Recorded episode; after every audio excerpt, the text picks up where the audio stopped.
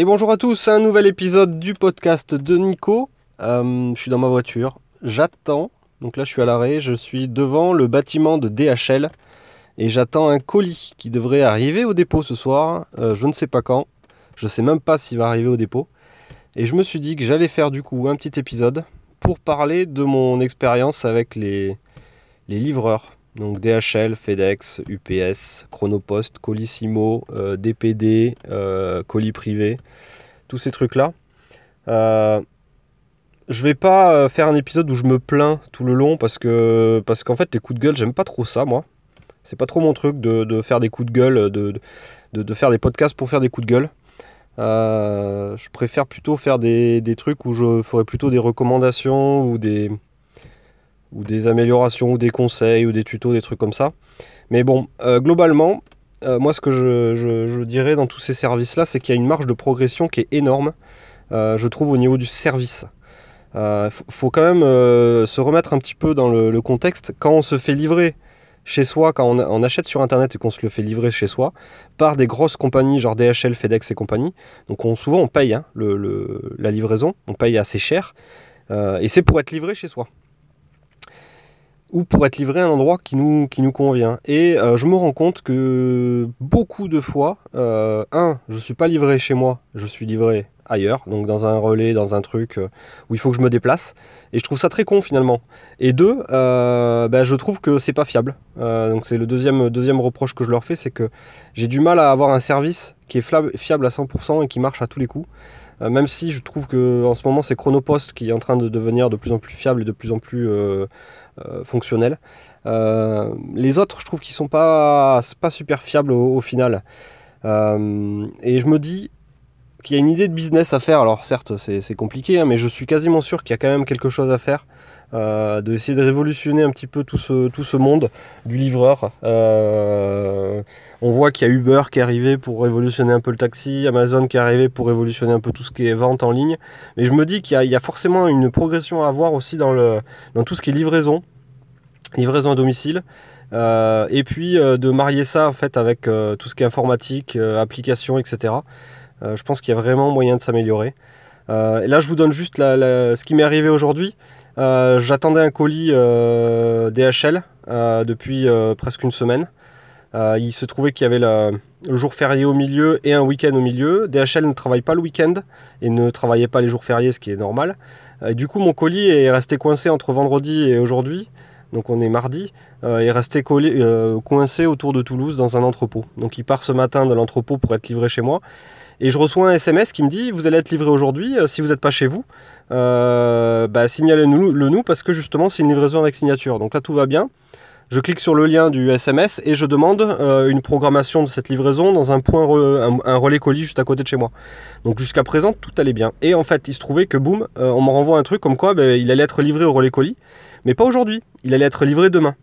Donc euh, le truc que je comprends pas, voilà, c'est qu'en gros, le livreur avait le colis dans, sa, dans son camion, il devait le livrer chez moi.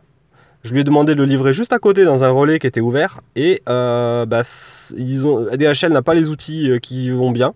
Et ce colis, du coup, va être livré au relais colis demain très con, euh, très con, très con. Euh, du coup, bah, du coup, moi j'ai tenté le coup. Euh, je suis allé chez DHL ce soir, en espérant que le chauffeur était, était revenu avec le colis à l'entrepôt. Il se trouve que non, il est toujours. donc là, il est 17h30. le chauffeur est toujours en tournée, alors que normalement tous les chauffeurs rentrent aux alentours de 17h. Là, il est toujours en tournée avec mon colis. Euh, il se trouve qu'aussi, c'est un sous-traitant, donc c'est pas un, employé DHL euh, officiel, c'est un sous-traitant a priori qui fait le truc. La nana à l'accueil n'a pas voulu l'appeler pour savoir vers quelle heure il allait rentrer.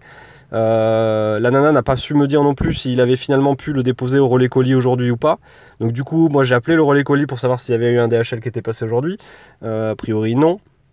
Bref, en gros, le colis est quelque part en train de revenir à l'entrepôt.